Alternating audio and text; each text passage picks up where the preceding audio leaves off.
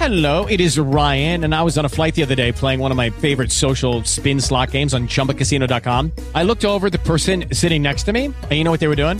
They were also playing Chumba Casino. Coincidence? I think not. Everybody's loving having fun with it. Chumba Casino is home to hundreds of casino style games that you can play for free anytime, anywhere, even at 30,000 feet. So sign up now at chumbacasino.com to claim your free welcome bonus. That's chumbacasino.com and live the Chumba life. No purchase necessary. VGW Group. Void were prohibited by law. See terms and conditions. 18 plus. El siguiente contenido es auspiciado por The Eclectic Agency.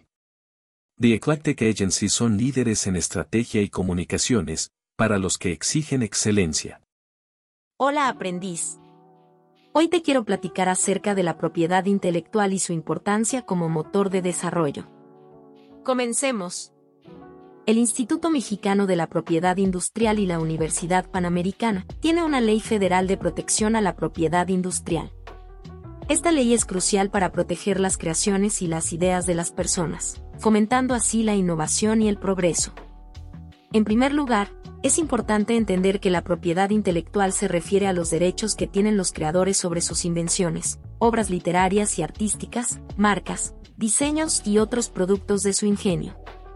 Estos derechos les permiten controlar y beneficiarse de sus creaciones, incentivando la creatividad y la inversión en nuevas ideas. La propiedad intelectual no solo tiene un impacto económico, sino también social y cultural. Por un lado, impulsa la economía al promover la competencia justa y la innovación, generando empleos y estimulando el crecimiento. Por otro lado, protege la diversidad cultural al salvaguardar las expresiones artísticas y tradiciones de distintas comunidades. La propiedad intelectual se divide en dos grandes ramas, el derecho de autor y la propiedad industrial. A su vez, la propiedad industrial se clasifica en tres rubros principales. Derecho de autor. Comencemos por el derecho de autor. Este protege las obras literarias, artísticas y científicas, como libros, música, películas y pinturas. Es el reconocimiento y la protección de los derechos que los creadores tienen sobre sus obras. Por ejemplo, cuando un autor escribe un libro, el derecho de autor le otorga el control exclusivo sobre la reproducción y distribución de esa obra. Dentro del ámbito del derecho de autor, existen dos tipos de derechos, los derechos patrimoniales y los derechos morales. Los derechos patrimoniales son aquellos que tienen un carácter económico y exclusivo. Hay cuatro derechos patrimoniales principales. 1. Derecho de reproducción es el derecho de hacer copias físicas de una obra protegida por derechos de autor. 2. Derecho de transformación. Es la facultad de permitir la adaptación o modificación de una obra y su posterior divulgación. 3. Derecho de comunicación pública. Es el derecho de permitir que una obra sea comunicada al público, ya sea en forma presencial o a través de medios electrónicos. 4. Derecho de distribución es la posibilidad de controlar la distribución de copias físicas o digitales de una obra. Por otro lado, existen los derechos morales, que son derechos inherentemente ligados al creador y a la integridad de su obra. Estos derechos no están influenciados por consideraciones económicas y están relacionados con aspectos personales y espirituales. Algunos ejemplos de derechos morales son 1. Derecho a la paternidad, el autor tiene el derecho a ser reconocido como el creador de la obra. 2. Derecho a la integridad. El autor tiene el derecho a preservar la integridad y la calidad de su obra, evitando cualquier alteración o deformación que pueda perjudicar su reputación. Es importante destacar que los derechos morales son irrenunciables, inembargables e indefinidos en el tiempo. A diferencia de los derechos patrimoniales, que pueden ser objeto de cesión o licencia, los derechos morales son inherentes al autor y no pueden ser transferidos. En cuanto a los derechos patrimoniales, es relevante mencionar que en México se establece una protección de 100 años después de la divulgación de la obra o del fallecimiento del autor.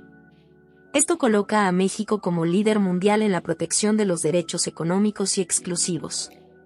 Otros países, como Colombia y Estados Unidos, también se acercan a los 100 años de protección. Sin embargo, es importante señalar que existe un debate en torno a la duración de estos derechos. Algunos países consideran que después de cierto tiempo, los derechos deberían caducar y las obras pasar al dominio público, permitiendo un mayor acceso y uso de las mismas. En cuanto a los derechos morales, estos están relacionados con aspectos personales y espirituales del autor y son irrenunciables e indefinidos en el tiempo. Protege la relación íntima entre el autor y su obra, preservando su paternidad e integridad. El derecho de autor tiene una función cultural y social, ya que busca garantizar un nivel de vida digno para los autores y fomentar la creación y difusión de la cultura y el conocimiento. En caso de duda, se debe interpretar de manera favorable al autor, similar a las protecciones que se brindan a los trabajadores en el ámbito laboral. Es importante reconocer que cada figura dentro del derecho de autor, como los derechos patrimoniales, los derechos morales y los derechos conexos, tiene sus propias características y diferencias. Es necesario comprender estas distinciones para aprovechar adecuadamente las protecciones legales y el entendimiento de esta rama del derecho. Propiedad industrial. Dentro de la propiedad industrial, encontramos los signos distintivos. Estos son símbolos o marcas que distinguen los productos o servicios de una empresa en el comercio. Pueden ser logotipos, nombres comerciales o lemas. Su objetivo es comunicar y representar los valores y la identidad de una empresa. Es importante destacar que estos signos también están relacionados con la publicidad, ya que los comerciantes buscan dar a conocer sus productos y servicios al público. Además de los signos distintivos, en la propiedad industrial se protegen las invenciones y los diseños industriales. Las invenciones son creaciones nuevas y útiles, como un dispositivo electrónico o un proceso innovador. Los diseños industriales, por otro lado, se refieren a la apariencia ornamental de un objeto, como el diseño de un automóvil o de un envase.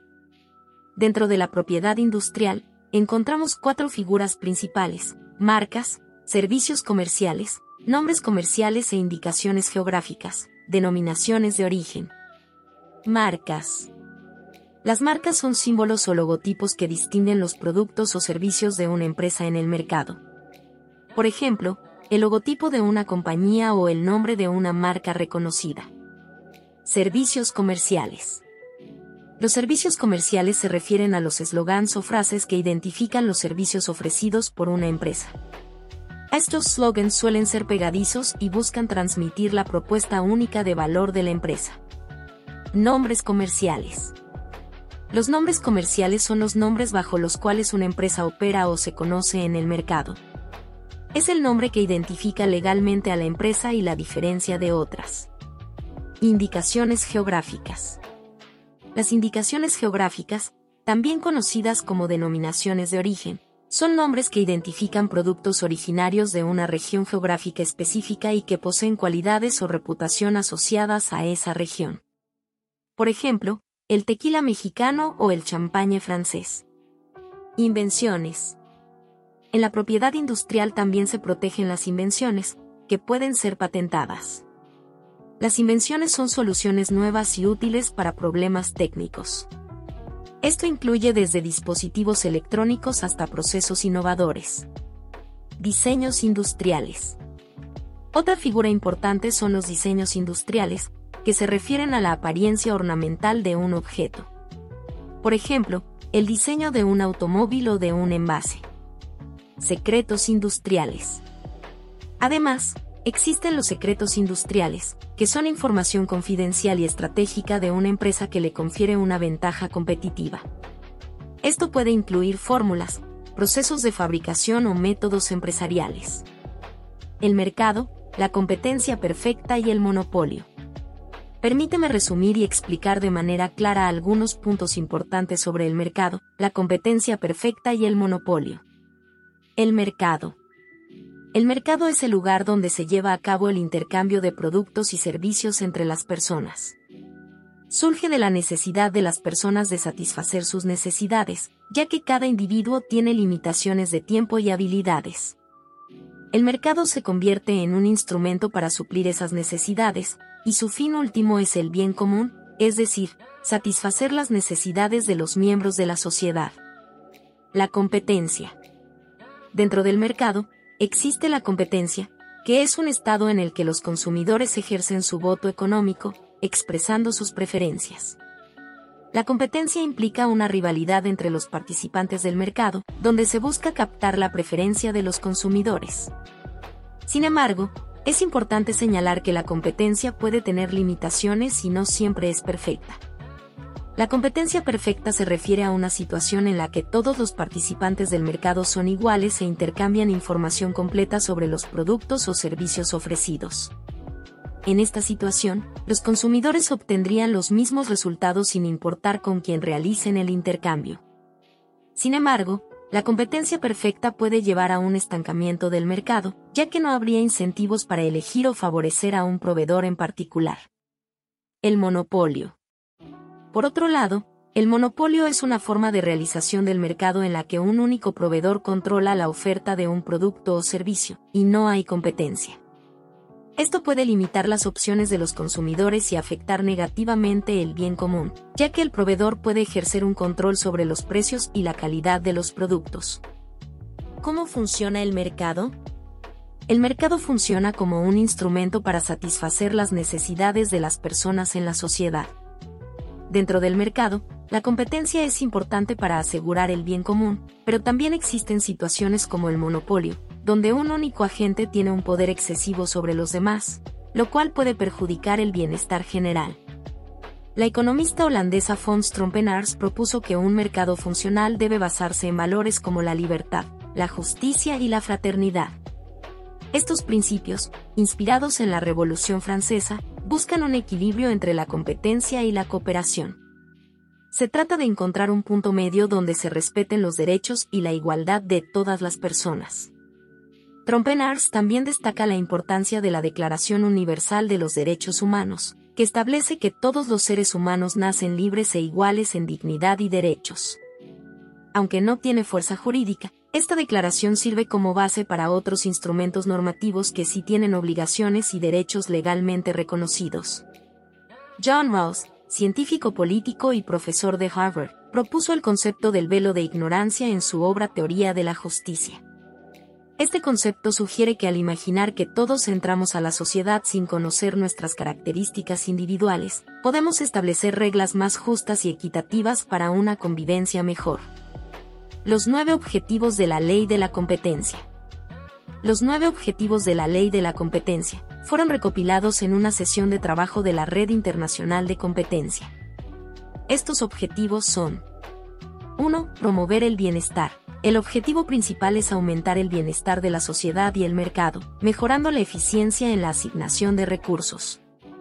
2. Asegurar la libertad económica se busca proteger y promover la libertad económica de las personas y empresas para participar en el mercado sin restricciones injustificadas. 3. Propiciar un espacio propicio para las pymes. Se promueve un entorno favorable para las pequeñas y medianas empresas, fomentando su participación y evitando prácticas anticompetitivas que limiten su crecimiento. 4. Promover la lealtad y la equidad se busca establecer estándares comunales que aseguren la lealtad y la equidad en las interacciones comerciales, evitando prácticas desleales que perjudiquen a competidores. 5. Fomentar la competencia leal. Se busca asegurar que la competencia se lleve a cabo de manera justa y equitativa, garantizando que los beneficios de la competencia lleguen a todos los participantes. 6. Proteger a los consumidores se busca salvaguardar los derechos e intereses de los consumidores, promoviendo la transparencia, la calidad y la diversidad de opciones en el mercado. 7. Prevenir y controlar el abuso de posición dominante. Se busca evitar que una empresa o agente económico abuse de su posición dominante en el mercado para perjudicar a competidores o restringir la competencia. 8. Fomentar la innovación y la creatividad. Se promueve un entorno propicio para la innovación y la creatividad, reconociendo y protegiendo los derechos de propiedad intelectual. 9. Cooperación internacional. Se busca fomentar la cooperación y el intercambio de experiencias entre países y organismos internacionales en materia de competencia, con el fin de fortalecer las políticas y prácticas en este ámbito. La teoría de las cinco fuerzas competitivas. Desarrollada por Mako Porter en 2008. Estas fuerzas son elementos que interactúan entre sí y que influyen en el éxito de un comerciante en el mercado. Tres de estas fuerzas tienen una relación directa con la propiedad intelectual. En primer lugar, a través de la propiedad intelectual se puede controlar la negociación con los clientes. Por ejemplo, si un cliente desea adquirir un modelo específico de celular de una marca como Samsung, no puede obtener ese mismo producto con otro fabricante. Esto limita la capacidad de negociación del cliente y permite a la empresa establecer precios y condiciones de venta. En segundo lugar, la propiedad intelectual puede proteger la diferenciación de productos. Mediante patentes, marcas registradas y derechos de autor, las empresas pueden proteger sus creaciones y características únicas. Esto les brinda una ventaja competitiva al ofrecer productos o servicios distintivos que no pueden ser fácilmente replicados por la competencia. En tercer lugar, la propiedad intelectual puede influir en la barrera de entrada al mercado. Al tener derechos exclusivos sobre una invención o innovación, una empresa puede dificultar el ingreso de nuevos competidores que intenten utilizar tecnologías similares.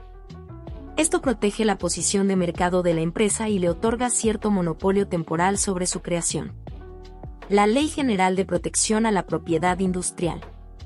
La Ley General de Protección a la Propiedad Industrial refleja los principios de limitación a la competencia desleal y la promoción de la actividad inventiva y la difusión de conocimientos. Estos principios se encuentran presentes en los primeros artículos de la ley. El artículo 1 de la ley establece que las disposiciones de la misma son de orden público. Esto significa que están vinculadas a los fines de la sociedad y buscan mantener un equilibrio justo y fraterno entre sus miembros. Estos principios son la base de la estructura de un sistema de propiedad intelectual y se orientan hacia el logro del bien común. La Ley General de Protección a la Propiedad Industrial es un motor de desarrollo, ya que busca perfeccionar el sistema jurídico y contribuir al cumplimiento de su fin último. A través de esta ley, se fortalece el Instituto Mexicano de la Propiedad Industrial y se establece un sistema más propicio para ayudar al mercado y a la sociedad en general. Es importante destacar que este proceso de mejoramiento del sistema jurídico es un proceso de prueba y error, donde se busca alcanzar una mayor perfección al igual que en la música, donde se utilizan técnicas de contrapunto para lograr una armonía más perfecta. En el ámbito jurídico se simplifican conceptos y se establecen disposiciones que promueven la competencia leal, la actividad inventiva y la difusión del conocimiento. Se realizó una modernización importante en el artículo 12 de la Ley General de Protección a la Propiedad Industrial.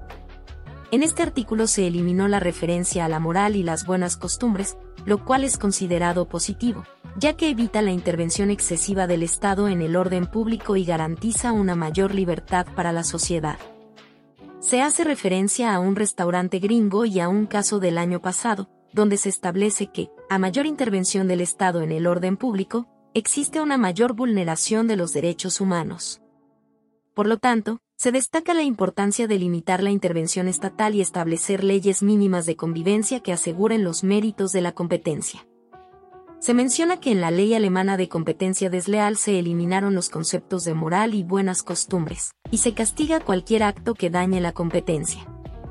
Se destaca la importancia de adaptarse a los cambios y entender el nuevo paradigma establecido por la Ley de Protección a la Propiedad Industrial. Se menciona la necesidad de generar criterios interpretativos y armonizar la nueva ley con otros cuerpos jurídicos. También se plantea la posibilidad de reformar el artículo 6 bis del Código de Comercio para garantizar la protección de la competencia leal. Finalmente, se enfatiza que esta ley dejará una huella en la sociedad mexicana y contribuirá al cumplimiento del fin último de los mercados, que es alcanzar el bien común. Se destaca que la propiedad intelectual complementa el derecho a la competencia y promueve la innovación, la difusión del conocimiento y el nivel digno de vida de los creadores. Hasta aquí vamos a llegar con este tema. Espero que haya sido de tu agrado. Nos vemos, leemos o escuchamos en la siguiente publicación. Hasta pronto.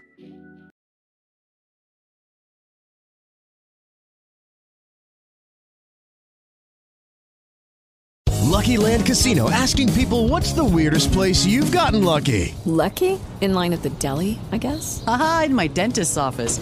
More than once, actually. Do I have to say? Yes, you do. In the car before my kids' PTA meeting. Really? Yes. Excuse me, what's the weirdest place you've gotten lucky? I never win and tell. Well, there you have it. You can get lucky anywhere playing at LuckyLandSlots.com. Play for free right now. Are you feeling lucky? No purchase necessary. Void where prohibited by law. 18 plus. Terms and conditions apply. See website for details.